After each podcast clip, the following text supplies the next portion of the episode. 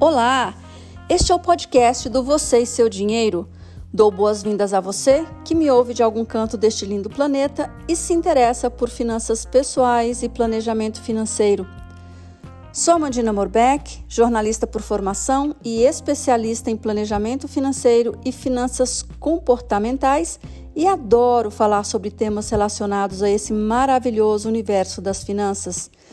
Criei o projeto Você e Seu Dinheiro com o propósito de contribuir para que mais pessoas tenham acesso a informações que possam ajudá-las a entender a importância de cuidar do seu rico dinheirinho para viverem presente e futuro com mais tranquilidade e mais segurança. Esse projeto inclui o site vocêseudinheiro.com.br, o perfil no Instagram Você e Seu Dinheiro, o curso sobre finanças pessoais e planejamento financeiro e este podcast. Vamos para mais um episódio?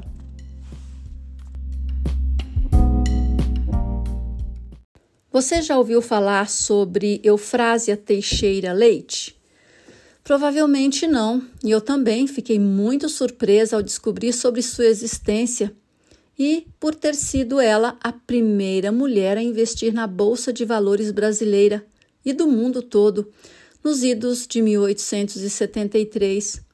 Sua história foi resgatada pela escritora Mariana Ribeiro, que também é analista financeira, e ficou oito anos pesquisando sobre essa brasileira, cujo papel no mercado financeiro foi quase apagado. O resultado foi o livro Quero Ser Eufrásia, lançado em 2019. Eufrásia desbravou cinco continentes, investiu em sete moedas diferentes em mais de dez países em 1890, já operava nas bolsas de valores de Paris, Nova York e Londres e acumulou um patrimônio considerável. Quando morreu, o montante de sua fortuna correspondia a aproximadamente 800 milhões de reais nos dias de hoje. Sua história, porém, é bem mais relevante pelas áreas em que atuou e não apenas pelo dinheiro que ganhou. Ela nasceu em Vassouras, Rio de Janeiro, em 1850 e seus pais eram donos de uma fazenda. Quando faleceram, Eufrásia tinha 22 anos, herdou sua parte na herança e optou por mudar-se do Brasil na companhia de sua irmã, estabelecendo-se em Paris, onde morou até 1928. E aí, em vez de torrar a grana, aprendeu foi a cuidar muito bem dela fazendo diversificações e vendo-a crescer por meio de investimentos corretos, o que fez com que chegasse a ficar bem perto de ser bilionária depois de investir por, por quase 55 anos e acumular o equivalente a duas toneladas de ouro. Agora, imagine o que ela passou sendo mulher.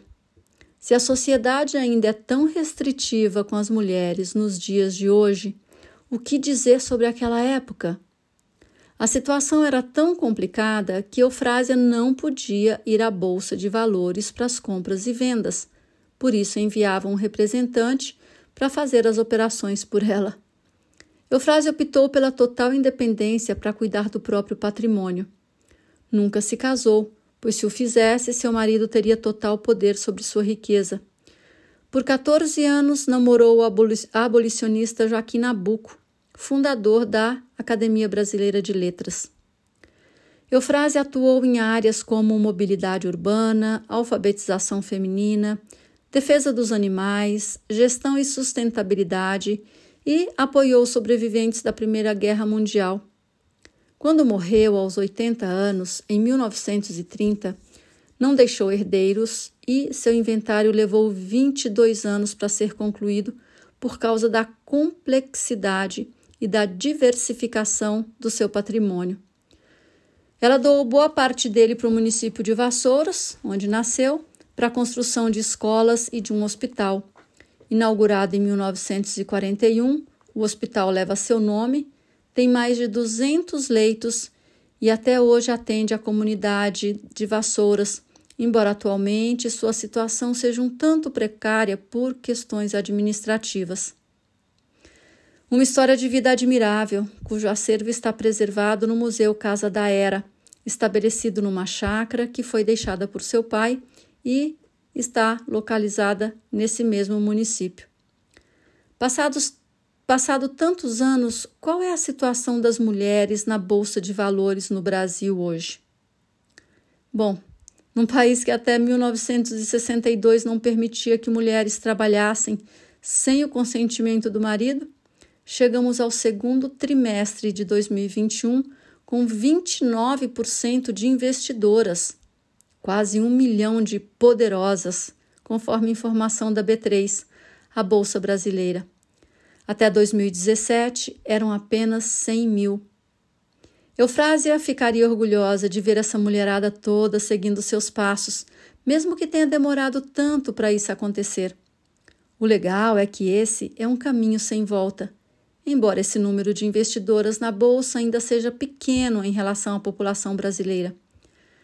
Fico contente de fazer, fazer parte desse universo de investidoras femininas e não só desejo, como contribuo ativamente com o compartilhamento de conhecimentos sobre finanças e temas afins para que mais mulheres aprendam a cuidar do próprio dinheiro e façam o patrimônio crescer para conquistarem cada vez mais independência, bem-estar e qualidade de vida para si e ou para sua família. Se você que me ouve é mulher, você já é investidora? Se ainda não, que tal começar seu planejamento financeiro e, em breve, fortalecer esse time de investidoras? O que você precisa para dar um novo rumo às suas finanças?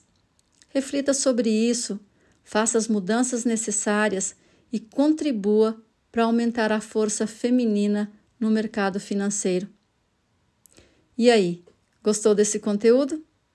Você acha que ele pode ser útil a outras pessoas? Então compartilhe inscreva-se para continuar ouvindo o podcast do Você e Seu Dinheiro.